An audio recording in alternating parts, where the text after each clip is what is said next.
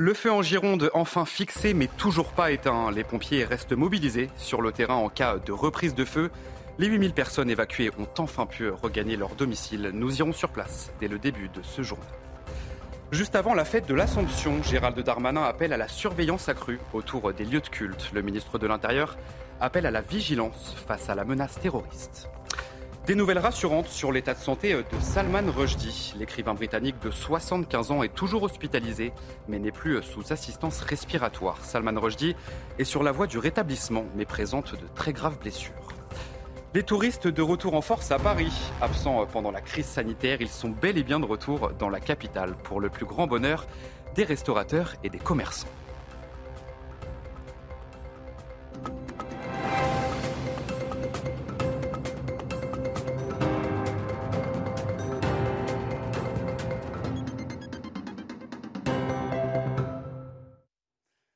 Bonsoir à tous, soyez les bienvenus dans l'édition de la nuit. Après plusieurs jours de lutte acharnée contre les flammes, le feu en Gironde est enfin fixé mais toujours pas éteint. L'arrivée de la pluie a forcément aidé les pompiers à contenir le feu. Une autre bonne nouvelle, les milliers de personnes évacuées ont enfin pu rejoindre leur domicile. On va faire le point sur place avec nos envoyés spéciaux Inès Alican, Olivier Gangloff. Le feu est désormais fixé, ce qui veut dire qu'il n'avance plus, mais de nombreux effectifs restent encore euh, mobilisés sur cet incendie, puisque le feu n'est absolument pas éteint. Le sol reste encore extrêmement chaud, puisque les fumerons continuent de se consumer et ça prendra encore euh, beaucoup de temps pour les éteindre. On nous parle de plusieurs semaines. Alors ce qu'il faut bien comprendre, c'est que là où ça a brûlé, eh bien, la température du sol, elle peut atteindre jusqu'à 100 degrés sur un mètre de profondeur. L'autre information, eh c'est le soulagement et l'émotion pour les 8000 habitants des communes qui ont été évacuées et qui ont pu euh, enfin réintégrer leur domicile. Et les 8000 personnes évacuées ont donc reçu l'autorisation de regagner leur domicile ce dimanche. Ils ont toutefois été appelés à rester euh, très vigilants. C'est forcément un soulagement de regagner sa maison après plusieurs jours d'inquiétude. Écoutez. Voilà, je reviens, c'est intact, tout est bien conforme. Voilà, bon, un peu, un peu déçu parce que ça manque un peu de coordination, c'est un peu la panique quand il faut partir. Ah ben soulagé, oui, comme je pense beaucoup d'entre nous, oui, tout à fait. Mais bon, nous, on n'est pas trop impactés parce que notre cadre euh, n'a pas trop bougé par rapport à certains quartiers. On va être vigilant hein, parce que je pense que la partie n'est pas tout à fait gagnée encore. Oui, on a vu passer les pompiers, là, les 3-4 camions de pompiers encore devant la rue. Là, les... Ils vont certainement essayer d'éteindre ce qui, ce qui reste euh, en fumerole. Et puis, euh, on va croiser les doigts pour eux surtout. L'incendie est également sous contrôle dans l'Aveyron. Comme en Gironde, les 1000 personnes évacuées ont pu rentrer chez elles ce dimanche. Les feux ont ravagé plus de 1300 hectares en seulement quelques jours. Le responsable présumé de l'incendie a été mis en examen, mais selon les premiers éléments de l'enquête, l'origine de l'incendie serait accidentelle.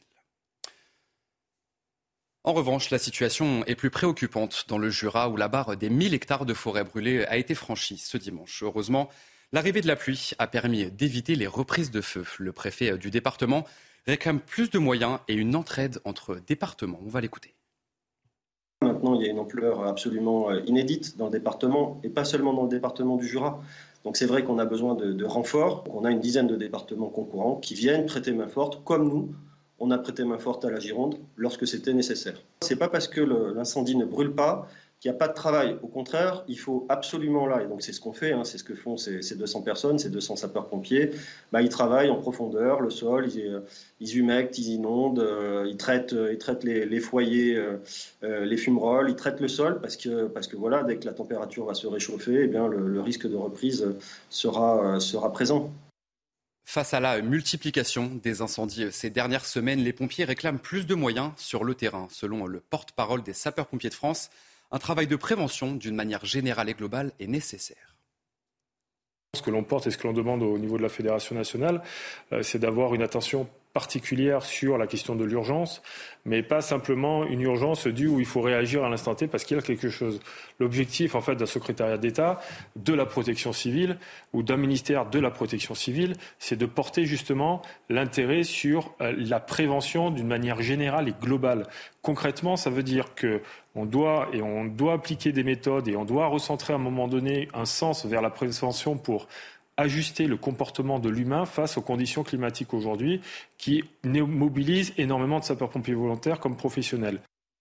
Et euh, cette année sera celle de tous les records en Europe, alors que les feux se poursuivent, notamment en France et au Portugal. Le bilan est déjà lourd. Depuis le mois de janvier, les flammes ont ravagé plus de 660 000 hectares de végétation dans l'Union européenne. L'Espagne, le Portugal et la France font partie des pays les plus touchés. Face à la sécheresse qui touche le pays, laver sa voiture est désormais interdit dans de nombreux départements, mais la plupart des stations de lavage, elles, restent ouvertes et mettent en avant le système de recyclage de l'eau. Certains automobilistes ont déjà commencé à en profiter. Loubna Daoudi, Célia Judas. Mais moi, c'est juste un, coup de cire que je mets. Dans cette station de Bron, dans le Rhône, toutes les excuses sont bonnes pour laver sa voiture. Pourtant, le département est classé en alerte sécheresse. Il y est formellement interdit de laver sa voiture, une mesure que beaucoup semblent ignorer. Si j'avais su, je l'aurais pas fait. Moi, je fais vraiment ça au plus, au plus économique. Si vous voulez, quand on tire une chasse d'eau, ça fait 6 litres. Hein Donc, si vous voulez, si on économise l'eau, ce que je fais pour la chasse d'eau, euh, je pense que c'est pas à rougir de mon utilisation. Parmi les 10 000 stations de lavage en France, la majorité est concernée par cette interdiction. Mais dans les faits, la plupart restent ouvertes pour les professionnels, gage aux utilisateurs de faire preuve de civisme. Monsieur qui est là-bas, lui, il a le droit de laver parce que c'est un taxi, médical. Ah là, là, je sors, les flics qui m'arrêtent. Non, non, parce que vous avez fini. Ah. Mais avant, oui. avant, oui. Tout est marqué. Ils peuvent pas laver, ils lavent c'est tout ce que j'ai à dire. Après, moi, je ne peux pas interdire les gens de venir de, laver, machin, tout ça. Moi, je ne suis pas policier, moi. Je lave des voitures, moi. C'est bien beau de me faire des, des restrictions d'eau, de tout, ce qu'on veut. Mais nous, on veut savoir qui c'est qui va nous payer. En moyenne, un lavage au jet à haute pression consomme 60 litres d'eau, soit l'équivalent d'une très longue douche. Et euh, en France, toujours après une série d'épisodes caniculaires, la question de l'urbanisation des villes et de la rénovation des vieux bâtiments est désormais posée. Dans un quartier de Montero, en Seine-et-Marne, les habitants souffrent particulièrement de ces conditions météo. Les immeubles ont été construits dans les années 60. Solène Boulan, Vincent Burga, Loïc Tonzat. Situé au 18e étage de cette tour, l'appartement de Céline est exposé plein sud. Pendant la canicule, les rayons du soleil s'engouffrent dans toutes les pièces et la chaleur est insupportable pour ses enfants. Ils en ont marre aussi de la chaleur, quoi. Ils savent pas quoi faire. Euh, la journée, euh, je peux pas les sortir parce qu'il fait trop chaud, donc je les laisse à la maison. Et je suis obligée de fermer les volets aussi. Et, et, euh, ils sortent que le soir parce qu'il y a plus de fraîcheur. En vacances tout l'été, le fils de Céline reste cloîtré dans l'appartement. Il reste à l'intérieur, regarde la télé. Il fait trop chaud, du coup, j'arrive pas à dormir. Dans son logement, il n'y a presque plus d'isolation. Des carreaux sont cassés, mais Céline ne peut pas les remplacer, faute de moyens. Elle a contacté l'Office public de l'habitat, sans succès. J'ai envie de partir. J'ai fait une demande de logement, ça va faire un an, j'ai toujours rien en tête. Je suis pas bien ici. D'ici à 5 ans, les vieux immeubles du quartier de Surville sont censés laisser place à de nouveaux bâtiments avec une meilleure isolation thermique. À la veille de la fête de l'Assomption, Gérald Darmanin demande au préfet d'être particulièrement vigilant. Le ministre de l'Intérieur a demandé de renforcer la, sécurité autour des lieux de culte. Nous nous sommes rendus à la paroisse de Saint-Germain-en-Laye, dans les Yvelines, et vous allez voir que certains fidèles sont inquiets et d'autres un petit peu moins. Alice Delage, Thibault Marcheteau. À proximité de cette paroisse de Saint-Germain-en-Laye, et comme devant tous les lieux de culte catholiques de France, le ministre de l'Intérieur a demandé au préfet de renforcer la sécurité. En ce week-end de l'Assomption, j'ai demandé au préfet de renforcer la vigilance autour des lieux de culte catholiques, notamment lors des offices qui seront organisés le 15 août.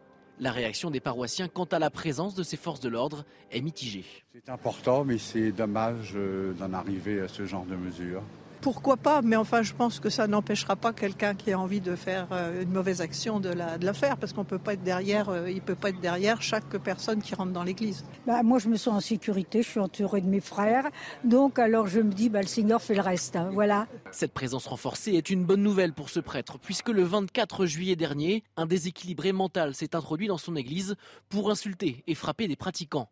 Ces consignes de Gérald Darmanin sont un soulagement pour le père Topin. Voilà. Euh, au moment des grands rassemblements. C'est bien, c'est bien. De toute façon, on ne sait jamais. Et puis, l'ambiance porte à cela en, ce moment. Avec les policiers et les gendarmes, les militaires de l'opération Sentinelle pourront également être déployés à proximité des lieux de culte pour cette fête de l'Assomption. Et puis euh, ce lundi, ne ratez surtout pas la messe de l'Assomption depuis la basilique Sainte-Anne-d'Auray. Ça sera à suivre en direct sur CNews dès 10h45 euh, et c'est une célébration qui vous sera commentée par Émeric Pourbet. Direction euh, Saint-Priest, près de Lyon, où un homme d'une soixantaine d'années a été décapité dans la nuit de samedi à dimanche. Son fils de 25 ans, interpellé sur les lieux, a été arrêté et placé en garde à vue. Selon les premiers éléments de l'enquête, L'homme en garde à vue a tué son père avec un couteau de cuisine. Le suspect est connu pour des faits de droit commun, des différents familiaux sur fond d'alcool et de stupéfiants. Salman Rushdie sur la voie du rétablissement. L'écrivain britannique de 75 ans est toujours hospitalisé mais n'est plus sous assistance respiratoire. Dans un communiqué, son fils, Zafar Rushdie, s'est exprimé sur l'état de santé de son père. Regardez, nous sommes extrêmement soulagés qu'hier, il, a été débranché du respirateur et de l'apport en oxygène et qu'il ait pu prononcer quelques mots. Bien que ses blessures soient graves et de nature à changer sa vie, son habituel sens de l'humour vif et provocateur reste lui intact. Et après avoir apporté son soutien à Salman Rushdie, la romancière J.K. Rowling se dit menacée. La créatrice d'Harry Potter est la cible de menaces de mort sur les réseaux sociaux. J.K. Rowling avait réagi à l'agression de l'écrivain britannique sur Twitter, mais un utilisateur qui se présente comme un militant politique basé au Pakistan avait alors répondu, je cite, Ne t'inquiète pas, tu es la prochaine. Fin de citation. Et à Washington, aux États-Unis, un homme s'est donné la mort ce dimanche matin après avoir foncé en voiture dans une barricade tout près du Capitole. La voiture a pris feu et l'homme en est sorti avant de tirer en l'air. Mais pour l'heure, les autorités ne disposent d'aucune information sur les motivations de cet homme. Je vous propose d'écouter le chef de la police du Capitole. Um,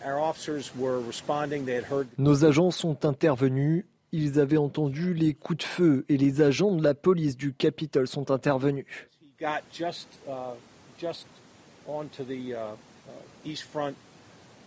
Alors qu'il arrivait sur le côté est de la propriété du Capitole, un de nos officiers l'a vu pointer l'arme sur sa tête et se tirer dessus.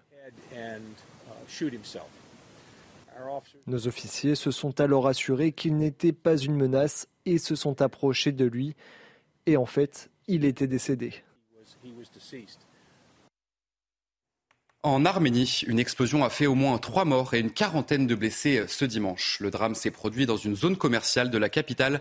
Un incendie s'est déclenché et un bâtiment s'est effondré. Selon le ministère des situations d'urgence, au moins 25 personnes sont toujours portées disparues et pourraient être prises au piège dans les décombres. L'origine de l'explosion n'est pour le moment pas connue. Direction l'Égypte, à présent, où un incendie accidentel a fait au moins 41 morts dans une église d'un quartier populaire du Caire. Le feu s'est déclaré pendant la messe et un court-circuit serait à l'origine de ce drame. Selon le ministère de l'Intérieur égyptien, le climatiseur d'une salle est tombé en panne et a dégagé une grande quantité de fumée, ce qui serait la cause principale des décès. On va écouter un fidèle qui est témoin de cette scène. Si les ambulances étaient arrivées à temps, toutes ces personnes ne seraient pas mortes. J'ai personnellement trouvé deux ou trois personnes mortes. Il n'est pas logique de dire que les ambulances sont arrivées en trois minutes et que toutes ces personnes sont encore mortes, puisque tous les décès ont été causés par suffocation. Frappé par une très forte sécheresse, le pape François demande de l'aide pour la Somalie, où un million de personnes ont été déplacées depuis janvier 2021, date de début de cette sécheresse, la plus importante depuis 40 ans. Le souverain pontife déplore une crise humanitaire très grave en Somalie. On l'écoute. Je souhaite attirer l'attention sur la grave crise humanitaire qui touche la Somalie et certaines parties des pays voisins. Les populations de cette région qui vivent déjà dans des conditions très précaires se trouvent maintenant dans une période mortelle à cause de la sécheresse. Nous demandons au Seigneur une miséricorde spéciale, une pitié et une compassion pour le peuple tourmenté d'Ukraine. Et euh, certains l'appellent la plus belle ville du monde et ils sont euh, des dizaines de millions à venir la visiter euh, chaque année. À Paris, les touristes étaient absents pendant la crise sanitaire, mais ils sont bel et bien de retour. Immersion au cœur de la capitale. Célia Judas, Antoine Durand. Elle est l'une des villes les plus visitées au monde. Avec la réouverture des frontières, les touristes étrangers peuvent enfin revenir à Paris. Mais face à l'afflux des visiteurs, mieux vaut s'organiser. Nous vivons aux États-Unis et nous avons donc planifié notre voyage depuis environ trois ou quatre mois. Nous n'avons pas de billets pour le moment. Nous espérons donc pouvoir l'obtenir d'ici deux heures environ. En l'absence des touristes russes, les Américains, eux, sont nombreux, 400 000 depuis le début d'année. Venus découvrir la capitale, ils profitent également de la parité entre nos deux monnaies. 1 euro pour 1,03 dollars américains, ce qui leur permet de dépenser plus sur place. De quoi faire repartir l'économie touristique de la ville lumière, sévèrement touchée par la crise sanitaire. Il y a beaucoup moins de Parisiens, il y a beaucoup de touristes, et c'est bien parce qu'après euh, une grande partie où tout était fermé, les gens profitent et viennent visiter et c'est agréable. En 2022, 33 millions de visiteurs sont attendus à Paris, contre 38 millions en 2019. Et c'est euh, sur cette bonne nouvelle que se termine ce journal, mais vous ne bougez pas puisque tout de suite c'est votre journal des sports. Et on ouvre ce journal des sports avec de la Ligue 1. Brest et Marseille ont fait un match nul, un but partout ce dimanche soir. C'est Nuno Tavares qui ouvre le score à la 37e minute pour l'Olympique de Marseille. Le Portugais reprend un centre de Klaus au second poteau et inscrit son deuxième but en deux matchs. 60e minute, corner pour Brest. Pierre Lesmelou reçoit le ballon à l'entrée de la surface et envoie une frappe en pleine lucarne. L'OM est invaincu pour l'instant en Ligue. Et un petit peu plus tôt ce dimanche, un but partout également entre Nice et Strasbourg à l'Alliance Riviera. Début de match très poussif pour les Niçois qui obtiennent un penalty à la 35e minute de jeu. C'est Andy Delors qui va s'en charger, vous allez le voir, et qui va transformer ce penalty. On va le regarder ensemble, vous le voyez, ce penalty.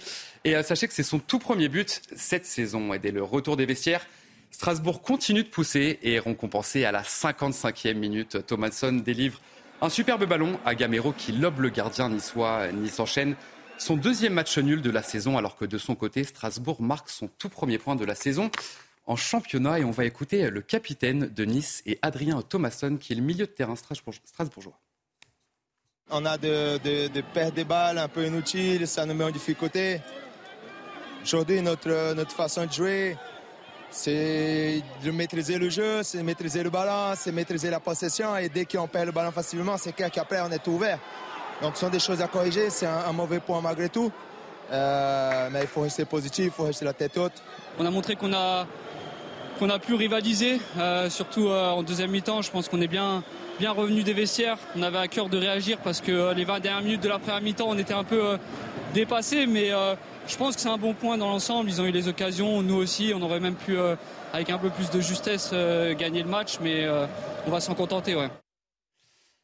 Et allez, on va jeter un coup d'œil aux autres résultats de cette deuxième journée de Ligue 1. Ajaccio obtient le point du match nul à domicile face à Lens. Au Angers se sépare également sur un nul deux buts partout. Clermont s'est imposé sur la pelouse de Reims 4 buts à 2 en étant mené 2 buts à 0. Et puis enfin, le premier Toulousain surprend en ce début de saison et obtient une très belle victoire face à 3, 3 buts à 0.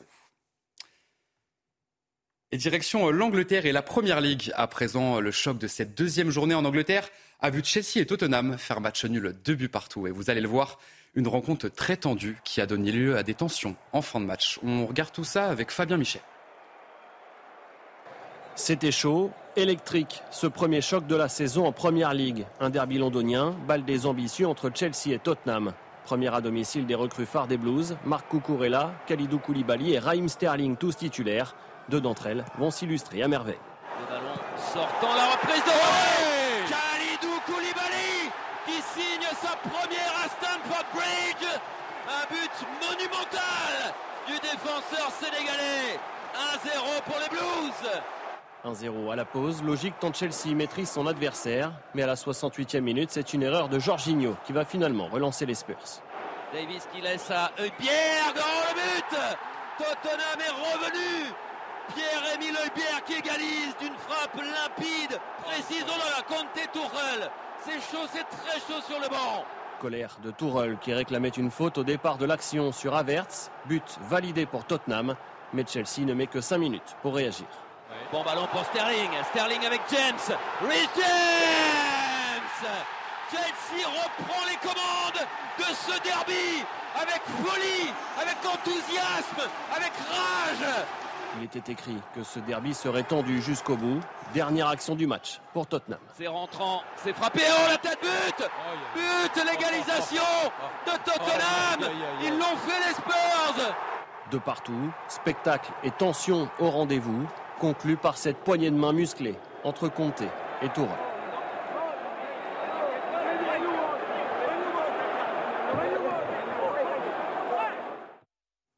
Et pour refermer ce journal des sports, un mot de cyclisme. Arnaud Desmar remporte l'argent au championnat d'Europe de Munich. Le coureur de la Française des Jeux n'a pas pu résister à Fabio Jacobsen. Le néerlandais remporte pour la première fois de sa carrière le maillot étoilé de champion d'Europe. Le belge Tim Merlier complète le podium.